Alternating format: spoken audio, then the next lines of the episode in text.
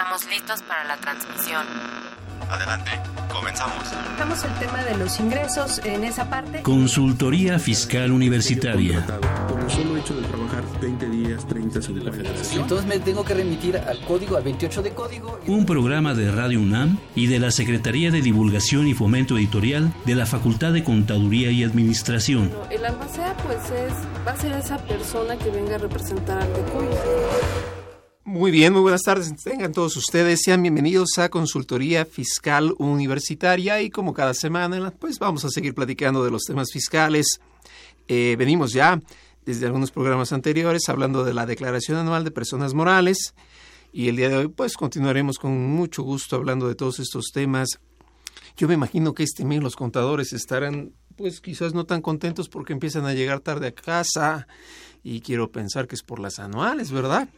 Si no, pues esperaremos con gusto sus llamadas para que nos cuenten las experiencias que hay detrás de todas estas leyendas. Pero por mientras yo quisiera presentar a nuestro invitado, que desde luego pues es alguien con mucha experiencia en este tema y que nos va a ayudar a desarrollarlo de manera puntual para todas las dudas que ustedes lleguen a tener. Él es el maestro Felipe Alonso Galindo Guerrero. Es licenciado en Contaduría por la Facultad de Contaduría de la UNAM es eh, especialista fiscal también por nuestra Facultad de Contaduría y Administración, en donde también es catedrático. Es socio del despacho Homero Galindo Ramírez y Asociados, y yo creo que así me puedo seguir todo el día, pero mejor hasta aquí le paramos. Maestro, ¿qué tal? ¿Cómo estás? Muy bien, muchas gracias. Es un honor estar nuevamente en este programa tan escuchado. Al contrario, para nosotros es un gustazo tenerlos por aquí siempre y desde luego en esta ocasión contigo, porque pues ya veamos platicando un poquito antes de arrancar en el aire todos los temas que tiene preparados para nosotros. Sin embargo, pues desde luego este programa va a ser válido y me refiero a que valga mucho la pena. Si ustedes nos escriben, si ustedes nos llaman, recuerden nuestros teléfonos, es el 5536-8989, repito, 5536-8989 o la LADA 01800-5052-688. Y como siempre, nuestras redes sociales están a disposición de ustedes. Y bueno, previo a arrancar, he de comentarles que si buscas información sobre este programa, te invitamos a que escuches este promocional.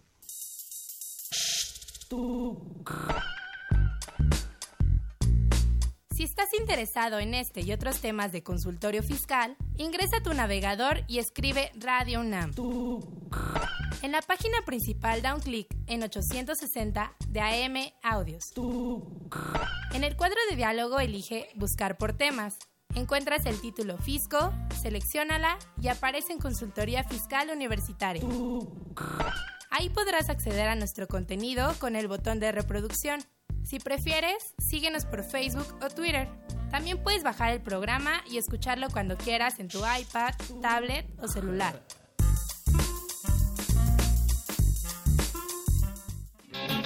Los administradores celebramos 60 años de la creación de la licenciatura en la Facultad de Contaduría y Administración de la UNAM.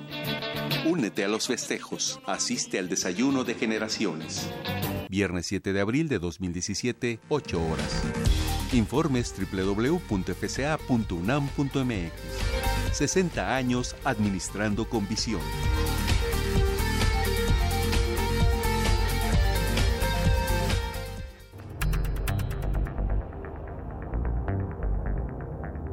Info Fiscal. 8 de marzo. El SAT firmó con el Infonavit, teniendo como testigo de honor al IMSS, dos convenios de colaboración en materia de intercambio de información y e-firma. 9 de marzo, Secretaría de Hacienda y Crédito Público. La Secretaría de Hacienda emitió resoluciones que reforman, adicionan y derogan diversas disposiciones de carácter general de las leyes aplicables a centros cambiarios, a las sociedades financieras de objeto múltiple, casas de cambio y a los transmisores de valor. La Secretaría de Hacienda reforma, adiciona y deroga diversas disposiciones de carácter general a que se refiere el artículo 212 de la Ley del Mercado de Valores. 10 de marzo. Instituto Nacional de Estadística, Geografía e Informática, INEGI, da a conocer el Índice Nacional de Precios al Consumidor para el mes de febrero, que fue de 125.318 puntos. Un mes anterior, el índice correspondió a 124.598 puntos, lo que representa una variación del 0.58%. La Secretaría de Hacienda publica acuerdo por el que se dan a conocer las regiones en que se aplicarán los precios máximos al público de las gasolinas y el diésel, así como la metodología para su determinación, publicado el 27 de diciembre de 2016. La Comisión Nacional de Bancaria y de Valores anuncia la resolución que modifica las disposiciones de carácter general aplicables a las entidades de ahorro y crédito popular organismos de integración, sociedades financieras comunitarias y organismos de integración financiera rural a que se refiere la Ley de Ahorro y Crédito Popular. Mediante comunicado de prensa, el SAT informa que inició revisiones en materia de lavado de dinero. En el portal del SAT podrán encontrar las versiones anticipadas de la Resolución Miscelánea Fiscal 2017 y que en su oportunidad se darán a conocer las versiones definitivas en el mismo. Info Fiscal. Muy bien, pues ya estamos de regreso, ya están ustedes muy bien informados y bueno, platicábamos al inicio anunciando lo que es el contenido de este programa, referente desde luego al cierre anual y con lo que va a ser la declaración correspondiente para las personas morales. Y sabemos todos que el mes de marzo suele ser sin duda el más ajetrado, suele ser el más ocupado para los contadores, pero principalmente suele ser el tema de expectativa porque, bueno, pues se viene a dar una, ¿por qué no llamarlo así? Como una forma de cierre de lo que las personas morales realizan. Quizás a diferencia de otros países, por ponerlo como ejemplo en los Estados Unidos, que la declaración anual de las personas morales puede ser indistintamente en junio, abril, etcétera, conforme se hayan dado de altas como surge, no así las personas físicas. En México, por suerte, yo creo que un tanto para evitar destanteos, eh, todos tienen que emitir y declarar para el mes de marzo. Sin embargo, pues nada de esto sería posible si no fuera por un soporte contable que independientemente de la contabilidad como la conocemos en lo físico y en el registro, existe por ahí un detallito que se llama contabilidad electrónica. Y bueno, aquí nuestro invitado nos venía platicando del tema. No seas malito, maestro, platícanos cómo pegan la contabilidad electrónica, qué pasa con esta contabilidad electrónica o solamente es tarea de mes a mes. Claro que sí, no es muy importante esta contabilidad electrónica porque no se nos olvide que ya se la debemos o se la tuvimos que haber entregado al SAT, a la Secretaría de Hacienda, al SAT en específicamente. Entonces, pues tenemos que hacer una remembranza de qué es lo que ya tiene el SAT que nos pertenece a nosotros. Muchas de esas cosas es porque se las hemos enviado nosotros y otras es porque ya él, él, los tiene en automático, el SAT lo tiene ya en automático. Por ejemplo, pues no olvidemos que él ya tiene nuestras facturas electrónicas que hemos emitido las conoce el SAT, las tiene. No olvidemos que también tiene las facturas electrónicas que ya nos emitieron. Las conoce, las tiene. No olvidemos también que mes a mes presentamos declaraciones mensuales, tanto provisionales como definitivas, de impuestos sobre la renta, de IVA. También ya las tiene, conoce los datos y en, esta en estas declaraciones pues van muchos, eh, muchos datos que nosotros le vamos dando mes a mes al SAT y lo va conociendo. También no olvidemos en, en, esto que pues también ya tuvimos que haberle enviado nuestra contabilidad electrónica, nuestras balanzas mensuales de todo el ejercicio 2016. Recordando que eh, estamos viendo la declaración anual de las personas morales que tributan en el título 2 y que en este mes vence el plazo para presentar precisamente la declaración anual. Entonces, eh, ya es obligación de todas las personas morales, ya 2016 todas las personas morales, no importando sus ingresos, ya tenían la obligación de haber enviado su contabilidad electrónica de acuerdo al artículo 28 del Código Fiscal de la Federación. Eh, y, y, esta contabilidad electrónica que se envía, pues básicamente son las balanzas, las balanzas mensuales. Y pues como nosotros sabemos los contadores, las balanzas que se envían, pues de ahí salen los, los estados financieros y es un resumen de nuestras operaciones. Entonces ya las tiene el SAT. Y entonces, bueno, pues si ya las tiene el SAT, entonces ahora nos toca hacer nuestra declaración anual y hacer pues lo que nosotros sabemos hacer, conciliar, checar ¿Checar qué? Pues obviamente checar que lo que le enviamos al SAT pues quede reflejado en nuestra declaración anual, como son las balanzas, como es la contabilidad electrónica. También le, enviamos declaraciones de tipo informativo, sobre todo en, los, en el mes de febrero, en el mes pasado. Es el mes informativo, febrero, ¿no? Febrero es un mes informativo. El mes chismoso. Exactamente, y no nada más al SAT, también le, mandamos al Seguro Social, a otras, a, otras autoridades. Entonces, pues también tenemos la obligación de checar que lo que le enviamos a, al SAT en declaraciones informativas, pues quede reflejado realmente en nuestra declaración anual, ¿no? Porque pues si él ya tiene cierta información y nosotros en la declaración anual la llenamos mal, incorrecta, eh, con datos que, que no checamos, pues entonces pues tendríamos ahí un problema con, con la autoridad precisamente por no checar este tipo de situaciones. Claro, ¿no? Porque lo que mes a mes se va dando no puede ser este motivo pues, de un cambio, ¿no? O de otra versión en el anual. Exactamente. Aunque ahorita que lo platicabas, eh, entiendo que por el artículo 35 transitorio hay una mm, tregua, por llamarla así, respecto de contabilidad electrónica, en donde no se impondrían sanciones porque se tiene hasta qué mes para enviar. Pues se supone hasta el mes de abril del 2000. Eh, es, es, un transitorio de la resolución miscelánea. Hasta el mes de abril del 2017 tendríamos para entregar esta eh, contabilidad electrónica los que empezaron ah, por obligación de llevarla desde el 2015 o los que empezaron en 2016 hasta octubre del 2016. Entonces hay una tregua de que podemos enviar esta contabilidad electrónica a más tardar el mes de abril de este año, de 2017. Hay una tregua, como tú dices. Perfecto, como que es algo que de alguna forma pudiera facilitar las cosas.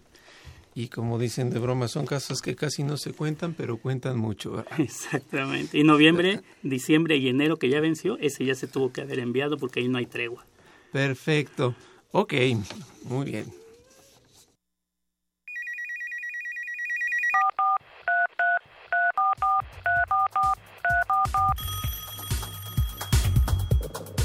Llámanos, nos interesa tu opinión. Teléfonos en cabina 5536 8989. Lada 01800 5052 688. Facebook fiscal.com.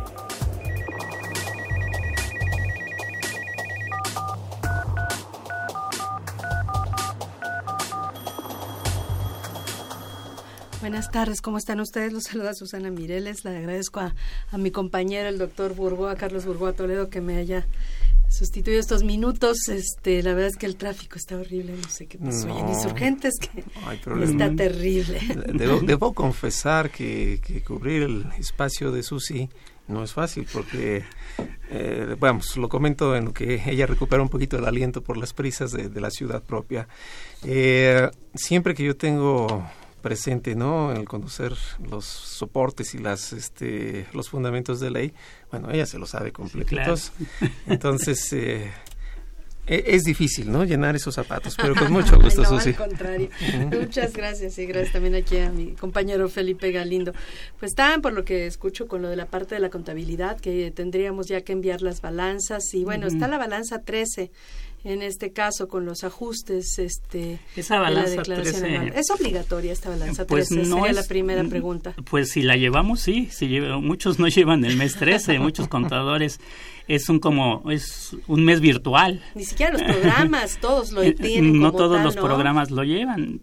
Explico un poquito para qué utilizamos el mes 13 los contadores este, el mes 13 lo utilizamos para el cierre, básicamente. Recordemos que el cierre, lo que se hace en el cierre es que se saldan las cuentas de resultados para empezar el siguiente ejercicio de cero. Entonces, esta, este mes 13 se utiliza para eso, para que todas las cuentas de resultados se haga un asiento contable contra la utilidad o contra la pérdida del ejercicio. Entonces, si nosotros quisiéramos sacar un, un auxiliar al, al, mes 13 y ya hicimos el cierre, pues me va, a dar, me va a dar las cuentas de resultados en cero. Entonces, por, por eso utilizamos el mes 13 y el, el 12 lo dejamos intacto por cualquier información que necesitemos. Cuando se utiliza, porque no Cuando todo se utiliza, mundo lo utiliza. No todo mundo. Y si, em, perdón. si, si lo utilizamos estaríamos también obligados de enviarlo, pero eso es después de que se presenta la declaración anual, ya es en el mes de abril. Ahora, aquí hay un tema, este hay eh, deducción, y así vienen en la declaración, deducciones fiscales no contables, contables no fiscales, ingresos fiscales no contables, contables no fiscales. La conciliación contable fiscal. Obviamente el, requisito de las deducciones en general es que estén debidamente registradas en contabilidad y dentro de la balanza vienen una serie de cuentas de orden este que bueno ese sería el otro tema no lo de las lo de los saldos de las cuentas de orden relacionados con la declaración. Sí es, es muy importante porque el artículo 27 de la ley de ISR nos menciona que para que sea deducible un gasto en general una compra tiene que estar debidamente registrada. Una deducción, ¿no? Una deducción como tal. Porque estaría el costo de lo vendido, la deducción de inversiones. Sí, cualquier cosa que tengamos que, que, podamos hacer deducible, pues entonces tendríamos la situación de que debe estar debidamente registrado en contabilidad. Ya estábamos platicando que el artículo 28, eh, correlacionado con el 33 del reglamento, nos menciona esta, parte de cómo debe estar contabilizado eh, realmente. Pero hay cuentas que son netamente fiscales que no pasan por la contabilidad. Sí salen los de ahí para eh, eh, hacer una mecánica. Se toma como base la contabilidad, pero no, no están ahí. No es como tal el dato exacto registrada la deducción. El caso es, por ejemplo, el del ajuste anual por inflación. Si tenemos en el ajuste anual por inflación una deducción por este ajuste, una deducción autorizada, entonces pues tendríamos que registrar en la contabilidad.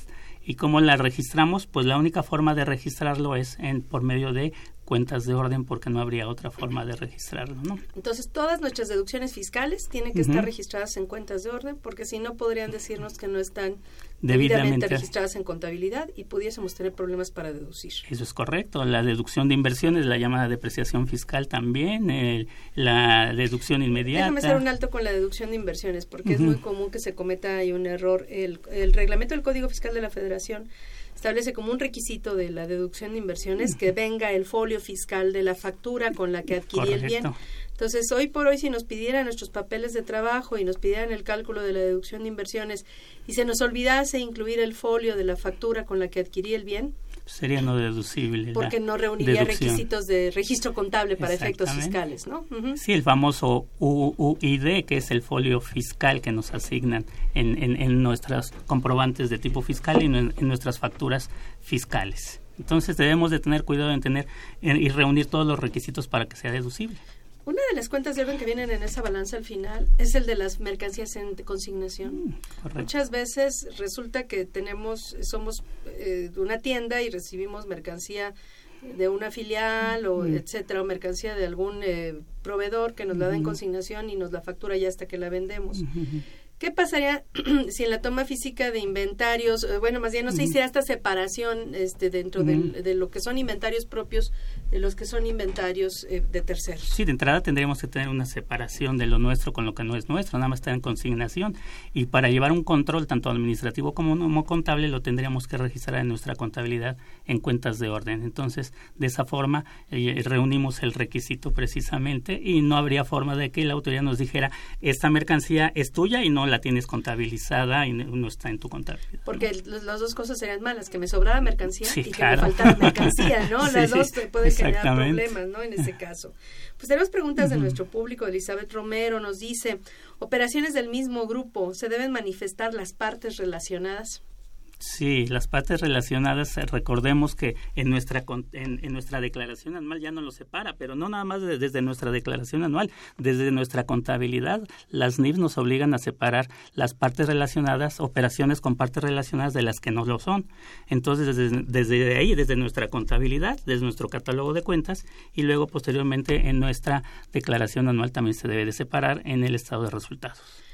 ¿Qué precauciones tenemos que tomar, Carlos, eh, respecto a estas operaciones con partes relacionadas en cuanto, independientemente de lo que habla Felipe del registro? hay varios aspectos, ¿no? Desde luego, el más esencial es que se mantengan los precios conforme al mercado, para que no se vaya a considerar indebidamente que por ser pues, alguien que yo tengo a mi alcance o a la vuelta de la esquina, me infla las facturas con tal de tener unas deducciones tamaño bomba, ¿no? Con el ánimo de tener que pues hacerle un, gol al, fisco y desde luego se ha hecho siempre. Perdón, en ese caso habría un gol de un lado y el otro lado ah, habría un pago de impuesto, pero, pero de todas formas lo que regula esto es precios de mercado. Exactamente, que esté dentro del riel. No sé, Alfredo, tú qué opines, aprovechando un poquito esto. Eh, Quiere decir que la forma se sobrepone al fondo en estos casos, ¿verdad? Sí, claro. Felipe, ajá, sí. Perdón, Felipe. Ya se cambió el nombre, pero perdón. No, yo entendí. Perdón, perdón. Entendí que era para mí, ¿no? Okay. Sí, claro, este, y sobre todo en operaciones con partes relacionadas con el extranjero, porque si bien Susi, si son domésticas las operaciones uh -huh. aquí en México, pues de un lado le falta, pero al otro lado le sobra, ¿no? Entonces el impuesto, pues el fisco no pierde. Pero cuando son operaciones con el extranjero, ahí, ahí sí tenemos, ahí es donde pierde el fisco, ahí es donde tenemos inclusive mucho más obligaciones hacia información con el SAT para precisamente que tener controlado este tipo de operaciones de partes relacionadas con el extranjero. Es obligatorio el estudio de precios de transferencia porque, este, bueno, partes relacionadas con el extranjero sí, de, ahí sí hay que mandar a hacer el estudio de precios de transferencia para validar que el, el precio es de mercado. Okay. Pero si tenemos una parte relacionada nacional, es obligatorio tener estudio de precios de transferencia o basta con tener eh, documentos con los que yo pueda probar que el valor es de mercado. Bueno, bueno, hay una regla en la resolución miscelánea que si no rebasas tus operaciones de 13 millones de pesos con otra persona, eh, parte relacionada con actividad empresarial, pues estar, no tendrías la obligación de reunir estos requisitos. Ni ¿no? para nacional ni para extranjero. Ni, ni, para nacional ni para extranjero. Y, y en caso de partes relacionadas con, con personas este, de honorarios, por ejemplo, de, de, profesionales independientes, esta cantidad es de 3 millones de pesos al año, no es de, de 13 como en actividad empresarial. Entonces, en ese caso no se tendría la obligación. Pero si es operaciones domésticas entre Nacional. nacionales, pues está la duda, siempre ha estado la duda. Hay si un criterio tiene... como que deja abierto, un criterio del SAT que dice que aparentemente no, no lo dice tan claramente, Sí. pero como que dice que en el extranjero sí tiene que tener estudio y en el otro que se alleguen de elementos y que apliquen los métodos. Sí, ¿no? Aunque luego te- el propio artículo te dice que te llegues, eh, que te llegues de- y que apliques lo que dice Los la ley, métodos. los métodos en orden, inclusive, ¿no? Que el primero es el comparativo, ¿no? El primero es el comparativo y si aplicas el tercero tienes que explicar por qué no aplicaste el primero y el segundo, etcétera, etcétera, ¿no? Pero si tenemos elementos para comparar, eh, que sea comparable, que ese si es el tienes ele- tema. eh, elementos, entonces, pues obviamente se supondría que estuviera ahí. Inclusive los anexos del dictamen te, te dan como que la opción de que nada más te llegues de los elementos sin, hacer estudio, estudio. de precios de transferencia, donde te piden quién hizo el estudio de precios de transferencia y te menciona que si no hay estudio y el contador fue el que se llegó de los elementos, pongas el RFC de la empresa. Ah, ya. Porque además es un tema muy discutible, Carlos, eh, de operaciones nacionales, que no existen bases de datos para las para comparar, no existen Sí, precios. No, hay una referencia exacta, digo, al- con la misma, dijéramos, fuerza o énfasis que se da para el efecto internacional. Quizás, como bien lo platicaba Felipe, ¿verdad? como bien lo platicaba ahorita, eh, el impacto, ¿no? El impacto económico se reflejaría más en el caso extranjero que el nacional. Y, pero bueno, ha sido una duda que ronda año con año, vez a vez, y desafortunadamente, pues a la falta de claridad en ocasiones no da la seguridad que las personas quisieran tener para, en esta forma que deben cubrir de sus deducciones, poder afianzar, ¿no? Y a su vez tener obviamente la confianza de que en el resultado que están mostrando y el efecto fiscal que tengan, pues no se va a ver afectado ya a futuro por una interpretación que pudiera caber de manera, pues eh, ahora sí que fugaz, ¿no? Por aquello que no establece con precisión la ley. Pero incluso en muchos, a veces se hacen estudios en operaciones nacionales y se utilizan bases de datos internacionales pretendiendo quitar todas las distorsiones con ajustes, lo cual es muy difícil porque si estamos hablando de que son precios, por ejemplo, de Estados Unidos, donde existe otro nivel de inflación, Otros el, este, otro salario mínimo, este, otro nivel de crecimiento de la economía, ¿cómo puedes quitar todas Oye, estas distorsiones para poder... Ajá.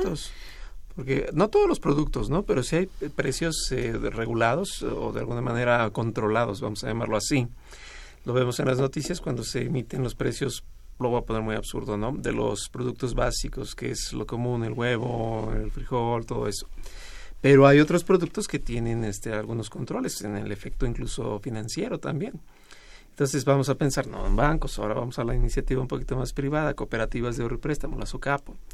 Entonces, eh, es una cuestión que no acaba de quedar listo, ¿no? Y este estudio no es nada barato. ¿eh? No, además en- de que es... Entonces, como no es nada barato, las, las personas morales pequeñas y medianas, pues la verdad es que sí es un problema el pago de este estudio porque se debe hacer cada año. Y además, el estudio de tu parte relacionada no te sirve a ti, cada uno debe tener su estudio. Entonces, bueno, sí es un costo adicional que muchas veces no están en, situación de pagarlo o de quererlo pagar. ¿no? Así es. Pero aparentemente entonces no se requiere, a lo mejor sería bueno hacer la consulta al SAT para confirmar, pero aparentemente en materia de operaciones nacionales como que queda lugar a duda en, la determinación del estudio. Hasta en la ley no lo prevé propiamente. Con que te llegues de, los Pero sí tienes que demostrar que el precio es de mercado, independientemente de que exista o no el estudio, ¿no? En, operaciones únicamente nacionales. Correcto. Ahora, bueno, ya tengo este pues todos mis ingresos, mis deducciones, tengo operaciones con partes relacionadas, tengo que determinar este eh, todo esto, eh, que los comprobantes eh, reúnan requisitos fiscales, etcétera. Por ejemplo, una pregunta que nos hace Rubén Méndez de Azcapotzalco nos, Azcapotzalco nos pregunta, una empresa se cambió de domicilio, pero no hizo el aviso al SAT. ¿Los comprobantes son deducibles con el domicilio anterior?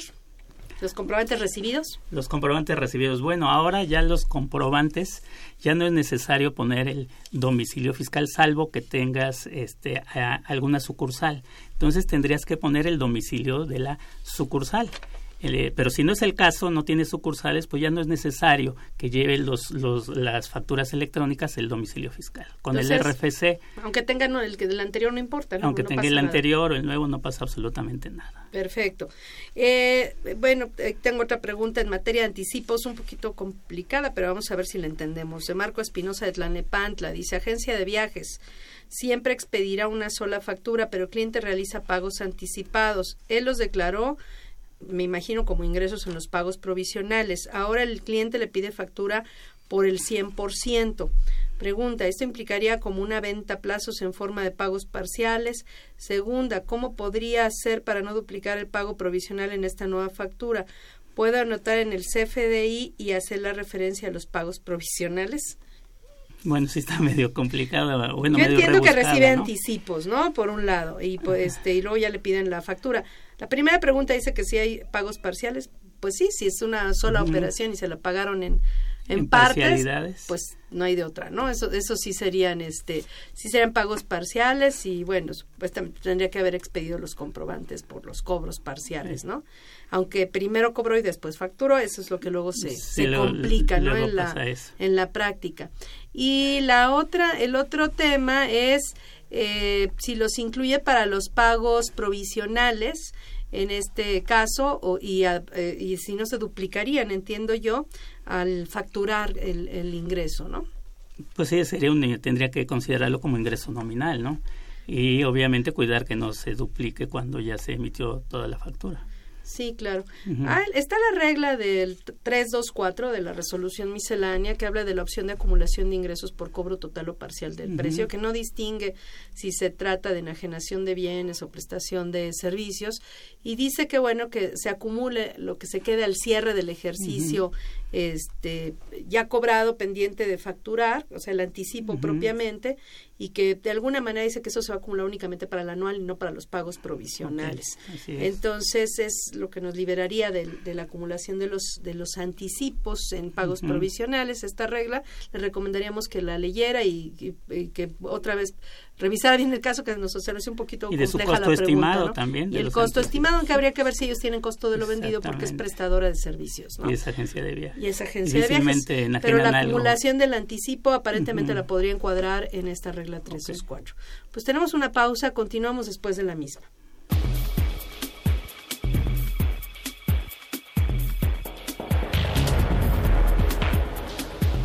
En esta nueva edición, la 661, Consultorio Fiscal, como siempre, presenta interesantes artículos de corte jurídico, laboral, contable financiero y fiscal.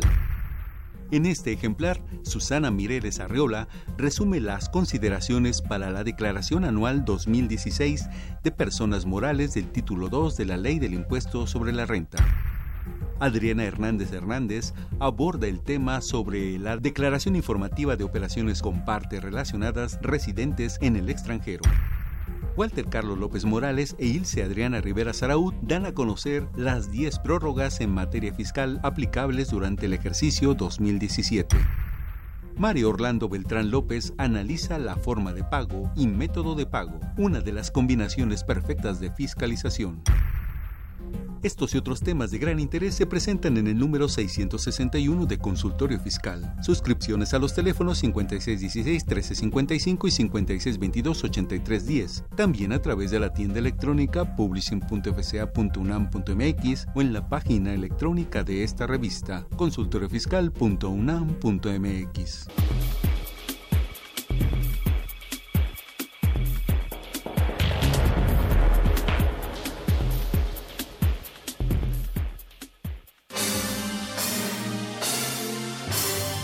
Impuesto en la historia.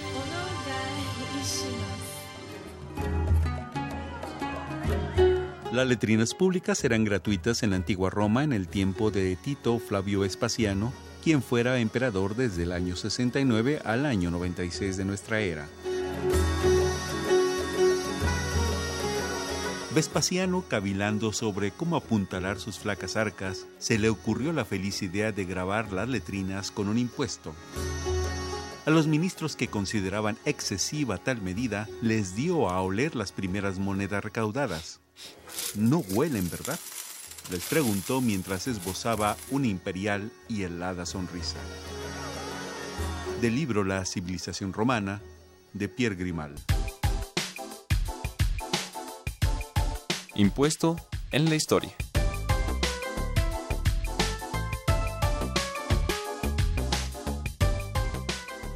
Pues ya estamos de regreso. Tenemos dos preguntas del público antes de continuar. Estas son de personas físicas, declaración anual de personas físicas, que ya la semana que entra iniciamos con la serie dedicada a declaración anual de personas físicas, pero vamos a responder a las mismas. Rogelio Fernández de Tláhuac dice, régimen de honorarios inició en enero, pero aparentemente el pago de su factura o de su recibo salió en este mes.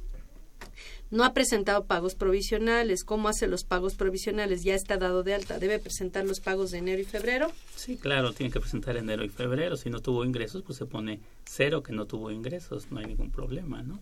Y deducciones autorizadas, pues tampoco porque tendrías que, para obtener las deducciones, pues tuviste que haber tenido ingresos, ¿no? Bueno, pero puede haber tener a lo mejor ingresos por salarios y a lo mejor con eso financiar honorarios y las, deducciones ser estrictamente indispensables para honorarios, ¿no? Sí, tuvo algún... Tienen sus ahorritos a lo mejor. si pudo comprar algún activo fijo desde el principio para su actividad, pues no hay ningún problema. Serían deducibles en el mes. Entonces, si tuvo deducciones en enero y febrero, incluirlas y genera una pérdida, digamos. Exactamente. Y ya en marzo, el tener el ingreso, ya menos las deducciones que trae arrastrando. Acumuladas. Pero sí tiene que presentar pagos provisionales de enero y febrero, forzosamente, ¿no? Javier Guerra vendió un departamento en 400 mil pesos en Puebla. No pagó impuestos ya que no había razón. Tiene que avisar al SAT o Hacienda de esta venta para que no le vayan a cobrar alguna multa. El dinero entró a su banco. No percibe ingresos de ningún otro lado ya que sus hijos lo apoyan con su manutención.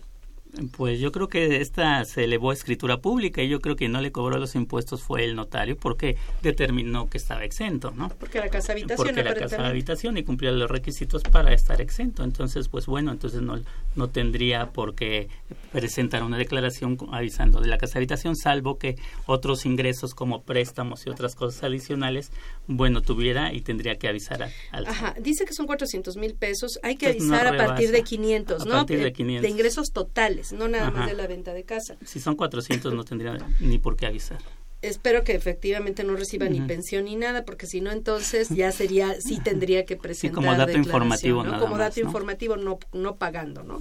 Pero si no, si tuviera más de esos 400, si no informara, si llegara a los 500, este, no importa si están exentos o grabados, y no informara, aquí el, el tema sería que este, podría perder la exención que si lo apoyan sus hijos, pues por lo menos recibe donativos, ¿no? Entonces, y deben ser eso más, los 400 seguramente debe, eh, debe estar cerca de los 500 mil o pasarlos. Y mejor que informe. Mejor que, mejor que presente la declaración anual, nada más va a llenar el dato de ingresos exentos de casa habitación, no va a pagar nada, pero con eso asegura conservar su exención. Exactamente. Y ya nos responde Rubén eh, Méndez de Azcapotzalco otra vez y nos pregunta cuál es el fundamento fiscal de, para que un cambio de domicilio este, en unas facturas sea, sea deducible sin el cambio de domicilio. La persona que habló hace un momento. Ah, bueno, en los CFDIs, que viene siendo el artículo 29 del código, ahí menciona precisamente los elementos que debe contener la factura electrónica. Y entonces, pues ahí eh, nos dice que los únicos elementos es el régimen y el, el, RFC de quien emite el domicilio ya no existe, solamente que tuviera, vuelvo a repetir, un, este, un establecimiento, una sucursal. Y en esa sucursal se emitió el comprobante. Ah, perfecto. Bueno, este, ahora sí, me permite, vamos a hablar de, me permite, nos vamos a hablar de, de un tema, este, de, que tiene que ver, digamos, con información que tengo que presentar en la declaración anual que sería las cuentas fiscales y las pérdidas fiscales que traigo por amortizar este de ejercicios anteriores. En la declaración anual, bueno, independientemente de que se determina la base y en su caso se amortizan las pérdidas, pues tengo que informar las pérdidas que traigo pendientes de amortizar de ejercicios anteriores. ¿Cuál sería el efecto, Carlos, de no de no incluir estos datos en la declaración anual, el renglón de pérdidas o no hacer una correcta amortización, que se me olvida amortizar las, las bueno, pérdidas? Obviamente pueden derivar muchas. Eh, partamos desde el punto de vista que incluso me voy al extremo. En el caso de alguna auditoría, sabemos que las autoridades, cuando se conoce que están haciendo la aplicación de pérdidas, pueden regresar al momento en el que la pérdida se generó.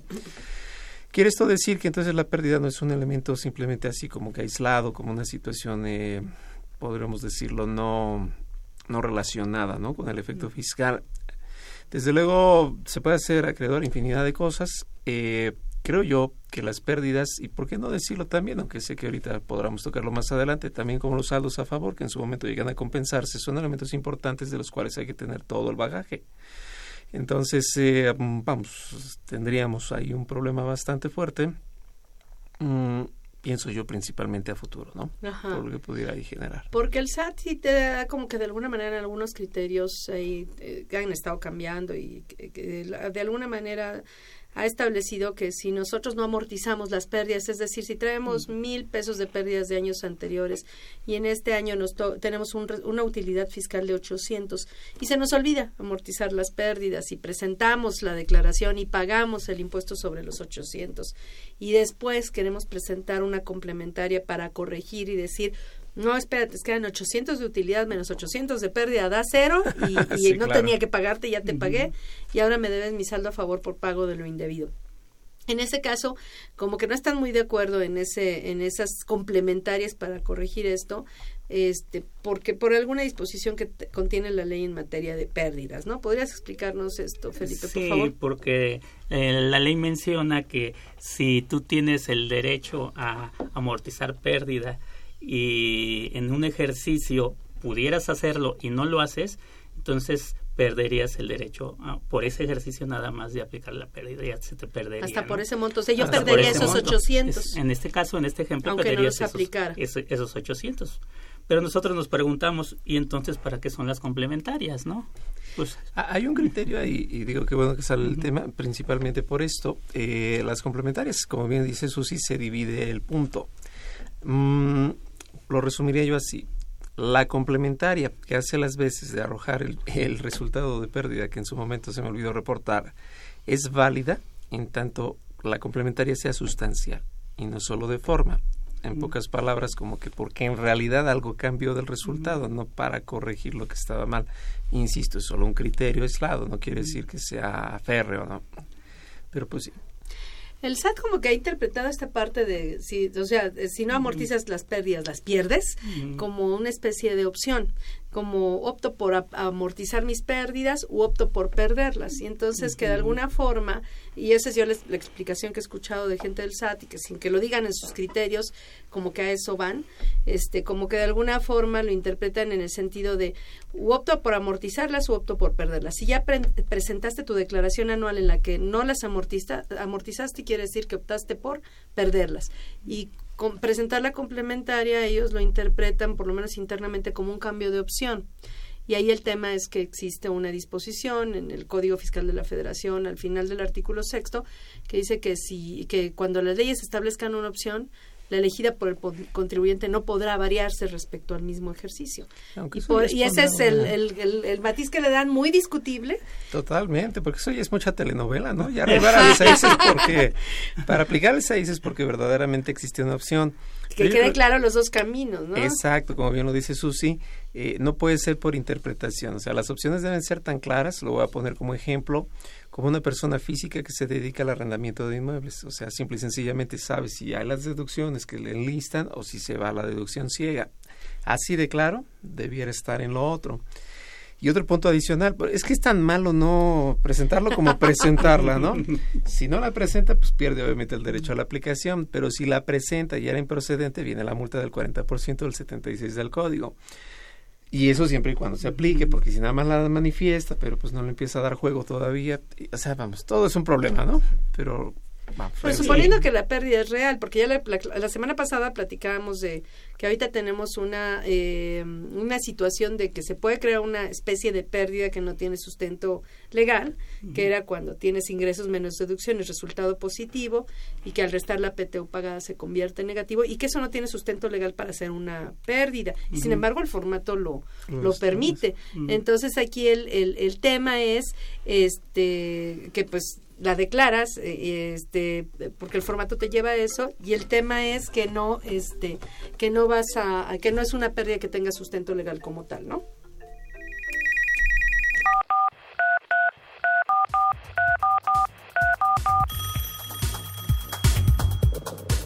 Llámanos, nos interesa tu opinión. Teléfonos en cabina 5536 8989. Lada 01800 5052 688. Facebook, fiscal.com.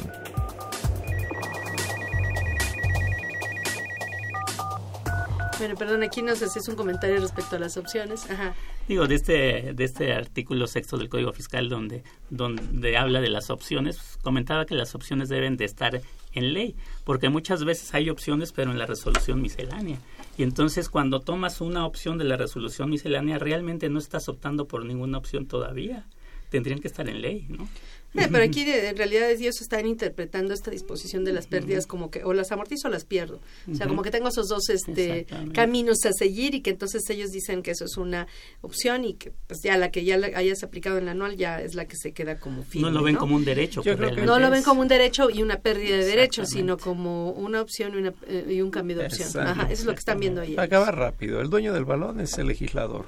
Si es lo que dijo, hay un autor que se llama Jorge Bucay y tiene una frase muy chistosa.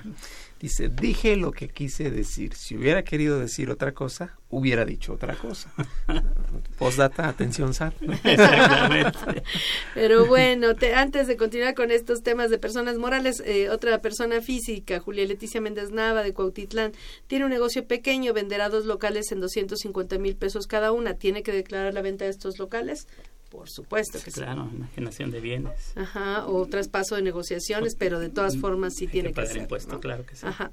Bueno, regresando entonces al, al, al, tema de las declaraciones anuales de personas morales, entonces hay que tener cuidado, mucho cuidado con las pérdidas, eso nos queda claro, ¿no? Porque es un tema como discusión con la autoridad y pues para qué meternos en problemas, ¿no? El otro asunto sería este las cuentas fiscales, ¿no? Eh, las personas morales tienen contablemente lo que es el capital contable, ¿no? Que tienen su capital social, que son las aportaciones de los socios, las utilidades acumuladas y las pérdidas. Eso es del lado contable. Del lado fiscal tenemos símiles. Así como tenemos pérdidas contables, pues ya vimos que podemos tener pérdidas fiscales. ¿Qué sería equivalente del lado fiscal al capital social, el capital que aportan los accionistas en la sociedad? ¿En qué cuenta fiscal se registraría esto? En una cuenta que se llama cuenta de capital de aportación. En esta cuenta de fiscal, que es netamente fiscal, llamada CUCA, eh, por sus siglas, así la conocemos, eh, se lleva precisamente el, el recuento o el, el, saldo de las aportaciones que han hecho los socios, pero eh, y también las disminuciones de las aportaciones que se han llevado los socios, pero actualizadas a, la, a cierta fecha. ¿no? Normalmente las hacemos a, a, final del ejercicio, se actualizan esta cuenta. Y con esa cuenta pues nos sirve mucho para reembolsos de capital, para retiros de capital, para cuando se van los socios, la, liquidación de sociedades. Entonces, de tal forma que si un socio ya no está a gusto, se quiere ir y se va, y dicen, pero regrésenme lo que aporté, pues entonces hacemos una comparación de lo que le damos con esta cuenta de capital de aportación. Con lo que le toca de esta cuenta. Si le estamos dando más, pues quiere decir que ya no le estamos dando capital que aportó, sino le estamos dando aparte del capital que aportó, le estamos dando por ahí unas utilidades y entonces se tendría que dar el tratamiento de utilidades a lo que fueron utilidades. Utilidades distribuidas. Distribuidas. Y bueno, eso sería entonces respecto al capital social. Tenemos una cuenta fiscal para estos efectos. Y las utilidades acumuladas del lado contable también tienen como una especie de espejo del lado fiscal, que serían las eh, la cuenta de utilidad fiscal neta, ¿no? ¿Qué podrías decirnos respecto a esta? Sí, esta cuenta de utilidad fiscal neta llamada CUFIN, eh, por sus siglas también, eh, lleva en, sí misma su saldo las utilidades que ya pagaron impuestos de la empresa, de la persona moral. Entonces dirán, dirán, pues que habrá utilidades que no han pagado impuestos. Sí, hay utilidades que no han pagado impuestos, porque recordemos que para eh, la declaración anual que presentan las personas morales cada año es en base a un resultado fiscal, no un resultado contable, no una utilidad contable. Entonces, de esa forma, pues sabemos que hay utilidades que no han pagado impuestos. Entonces, esta cuenta lleva el saldo de las utilidades que ya pagaron impuestos y nos sirve precisamente para cuando se decretan los dividendos, cuando se reparten las utilidades a los socios o accionistas, saber si esas utilidades que se están llevando ya pagaron impuesto o no, comparando con esta CUFIN. Así es. Entonces, esta cuenta también hay que poner los saldos en la declaración anual y tienen que ser correctos porque de eso depende este que haya pago de impuesto o no.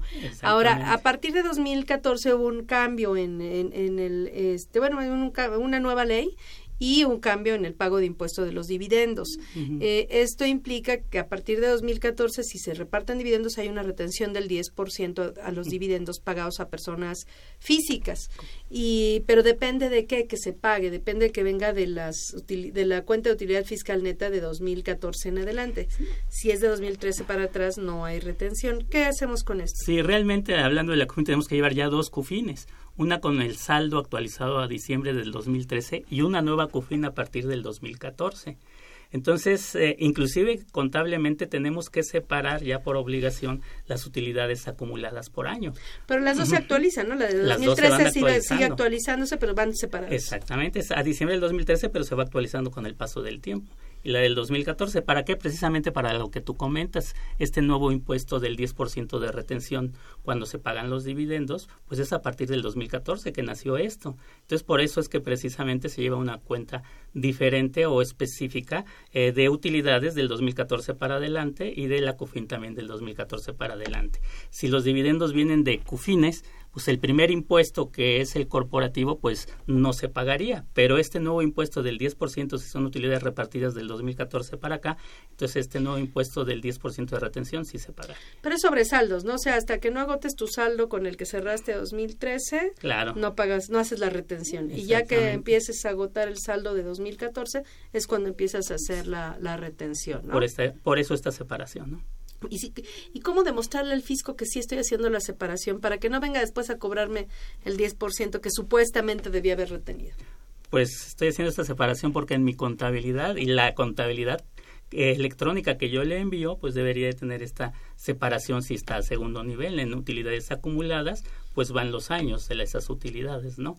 Del ejercicio 2014 para adelante. Entonces estamos hablando de las cuentas de orden nuevamente. También porque es una cuenta fiscal, ¿no? Sí, es una cuenta fiscal, Entonces, fiscal. Entonces la CUFIN, la CUFIN de, de 2013 hasta 2013 para atrás en cuentas de orden, la CUFIN del 2014 para adelante en cuentas de orden y por ahí todavía quedan unas CUFINes reinvertidas también. Eso bueno, es discutible esa parte, ¿no?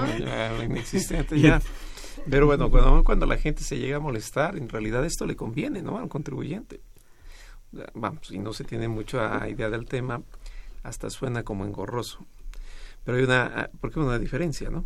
Sí, claro, le conviene porque no se duplica el impuesto si ya se pagó en la persona moral, entre comillas, ¿no? Quiero, quiero ver aquí parándonos, deteniéndose en este tema, porque como que luego no queda muy claro cuánto se paga de impuesto por las personas, de las utilidades que se generan a través de personas morales. La persona moral paga el 30%. Así es. Ajá.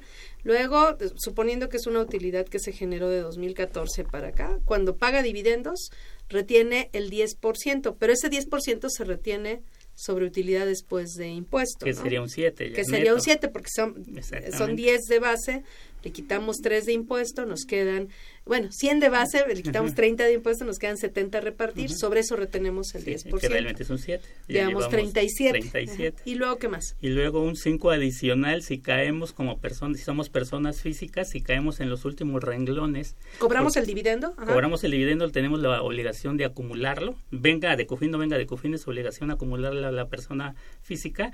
Y con todos nuestros demás ingresos que tenemos, sueldos, honorarios, todo junto, podemos caer a, a la tasa máxima del 35%. 100%, pero obviamente se acredita nada más el 30% que pagó la, la, la empresa que repartió el dividendo y nos quedaría un diferencial del 5%. Ahí. Lo máximo que se pagaría sería cuánto? 42%. 40, eso es lo máximo que debería pagarse. Y eso solo vamos a llegar a ese resultado si es que optamos por acreditar el ISR pagado por la persona moral, porque si no optamos por ese acreditamiento, duplicamos el impuesto y nos vamos a tasas de más del 50-60%.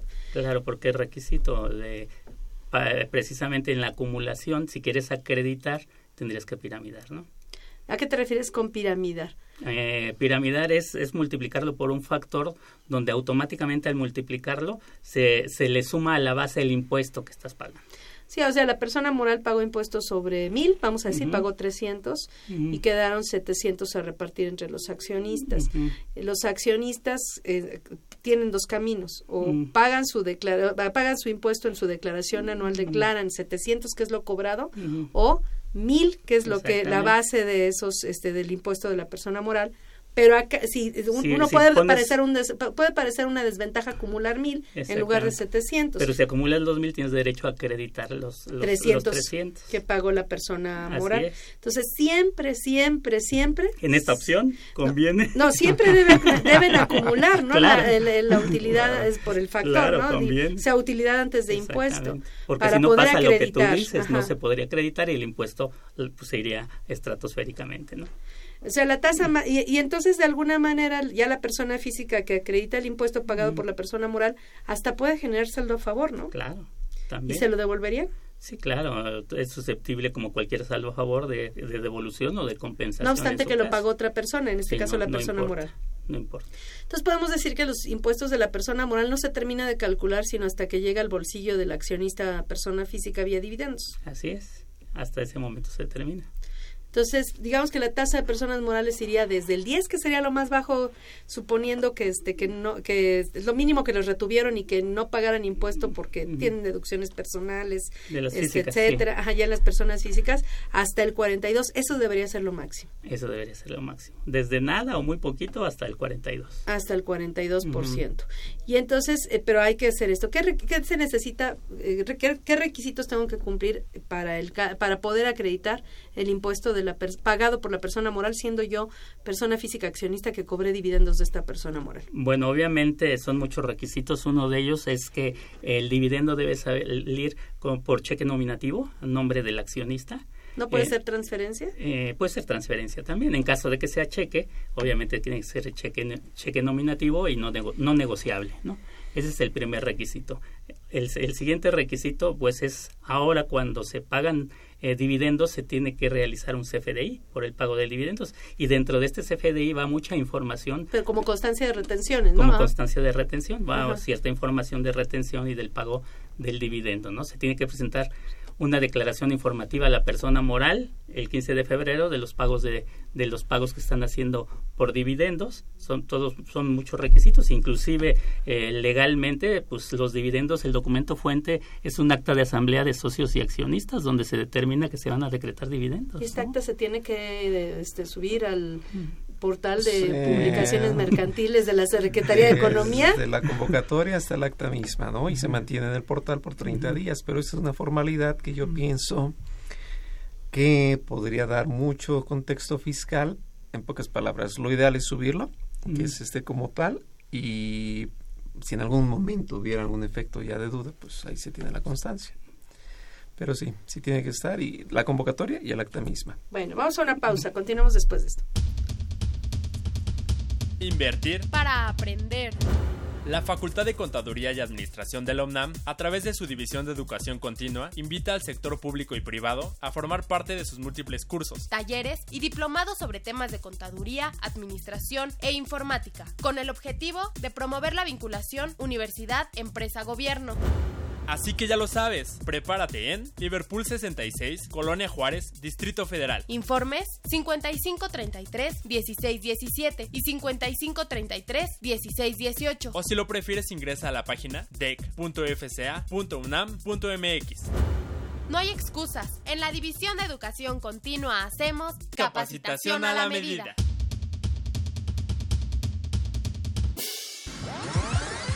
Los invitamos a que nos vean en la radio. Y nos escuchen por televisión. Consultoría Fiscal Universitaria. Y fiscal.com.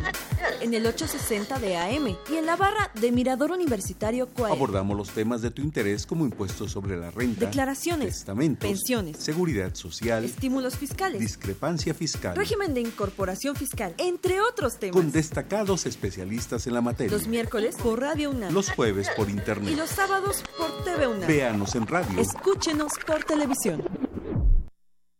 Pues ya estamos de vuelta. Oye, Carlos, sí me gustaría que abundaras en este tema porque como que mucha gente no sabe esto del portal que ya ni tan nuevo es de, ¿cómo, se llama? Publicaciones de sociedades mercantiles o PSM, ¿no? Es, es PSM, el, son las siglas PSM. Publicación. Ah, de hecho, la dirección es www para que nuestro público, nuestro, eh, nuestros radioescuchas estén atentos, www.p de papá, S de, de Sandra, M de mamá, punto economía punto gov punto m, de gov de gobierno punto mx. ¿Qué es este portal? Bueno, de entrada pareciera, digo, para acotar rápido, que es solamente para personas morales, eh, me refiero en el sentido mercantil. si una sociedad civil se comporta como persona moral, recordemos que el propio Código Civil dice que se le aplica todo el bagaje normativo de una sociedad mercantil. ¿Qué sucede con esto? En el ejercicio, en su cierre y en el acta correspondiente, es una asamblea ordinaria la que se lleva a cabo. De esta forma, es de las pocas actas o, unas de las tantas pues que no tiene que llevarse forzosamente hasta el registro público y quizás ni hasta protocolizarse en notario. Por lo mismo como que es un documento más sencillo que pudiera constar en cualquier libro de acta. Pero si por allí eh, tenemos presente que el SAT siempre está cuestionando si los movimientos son correctos y que la documentación no se haya fabricado ayer y que sea todo en orden y que tenga un contexto global, eh, me refiero dentro de toda la información, eh, la fecha cierta que se deja de tener por no llevarse notario se tiene ahora a través del portal. Recordemos tanto la convocatoria como el acta misma está ahí, dura 30 días y sale inmediatamente pues lo que va reciclando, pero yo tengo la constancia de lo que es el internet pues y recordemos que de acuerdo al 210A del Código Federal de Procedimientos Civiles por ser de fuente fiable se considera que va bien si en algún futuro el fisco me llegase a cuestionar, oye, esto no me parece correcto o dudoso, cualquier cosa así, lo diría burdamente, es tan sencillo como decirle, mira, lo subí a la página de tu primo, que es la Secretaría de Economía, y ya si él no le crees, pues entonces ya no hay forma de qué más yo pudiera hacer por ti. Entonces, este portal está funcionando desde mediados de 2015, ¿no? Sí, de hecho, se dio con mucha anticipación el aviso, serían unos seis meses previos que se notó o se hizo notar que tendría que tener ya una forma de llevarse a cabo como todo lo mercantil, porque no se lleva a cabo, pues porque no hay multas, pero eso no quiere decir que no vaya. Entonces todo se tiene que cumplir. Y lo peor que podría pasar sería que dijeran que no hubo dividendo y que se trata de otro pago y que no hay consumo de CUFIN y que... Exactamente, y se cae todo Muy complicado, ¿no? En este caso. Precisamente nos pregunta el contador Leoncio Hernández de eh, Naucalpan, creo, ¿cuál es el factor que se aplica en la piramidación para el pago de dividendos? Es el 1.4286, que sale obviamente de la división de, de la diferencia de la tasa del 30 con el 70 entre 100. De ahí sale o sea, estamos hablando de que mil la base por el 30% son 300, menos el mil menos el impuesto serían 700. Mil entre 700 nos da 1.4286. Que son 42 ciento adicional. Así es. Entonces, este, esto sería lo que tendríamos que considerar. Hay todo un tema con relación al cálculo de la utilidad fiscal neta. Eh, respecto al juego de las PTUs, ¿no? Este, digamos, en general eh, tenemos una utilidad, tenemos el impuesto, tenemos eh, la PTU pero hay dos PTUs en la base, ¿no? La PTU, dos PTUs en el año. La PTU que se genera en este año y que se paga el año que entra y la PTU que se paga en este año, que se disminuye de la base y que se generó el año anterior. ¿Qué efectos tienen? Nos queda muy poco tiempo. Si nos quisieras platicar un poquito de esto.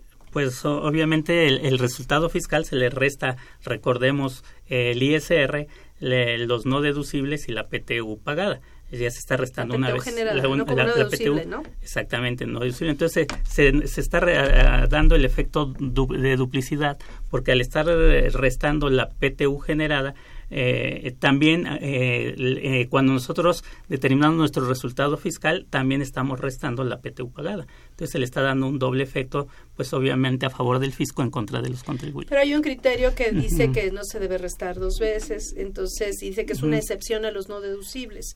Entonces aparentemente se sumaría la PTU pagada, pero sí la que se debe restar es la del año, la generada, que se va a pagar el año siguiente. Exactamente, es algo parecido con los no deducibles que dice el ISR es no deducible. Sí, pero también lo resto. Bueno, pero no lo restes dos veces. Así es. Es muy parecido. Entonces, en el año lo que debe afectar la UFIN es la PTU generada en el año y ya la pagada este se debe eliminar su efecto porque si no se va a restar dos veces. Ya el año pasado se restó como generada y ahora se restaría como pagada. Sí, no, se resta una vez. Bueno, pues ahora sí les agradezco a los dos. Carlos, muchas gracias. Felipe, muchas gracias este por el apoyo para la realización de este programa. Los invitamos a nuestros radioescuchas a que nos escuchen la próxima semana, ahora sí de lleno con la Declaración Anual de Personas Físicas. Van a ser eh, cuatro programas dedicados a este tema. Esta fue una producción de Radio en los controles técnicos, Socorro Montes, en la producción por parte de la Secretaría de Divulgación y Fomento Editorial de nuestra facultad, Nesa Jara, Alma Villegas, Juan Flandes, Juan Carlos Serrano, Ismael Molina y Guillermo Roberto Venegas. La FCA agradece a los conductores e invitados de este programa, quienes participan de forma honoraria. La opinión expresada por ellos durante la transmisión del mismo refleja únicamente su postura personal y no precisamente el de la institución. Muchas gracias. Consultoría Fiscal Universitaria.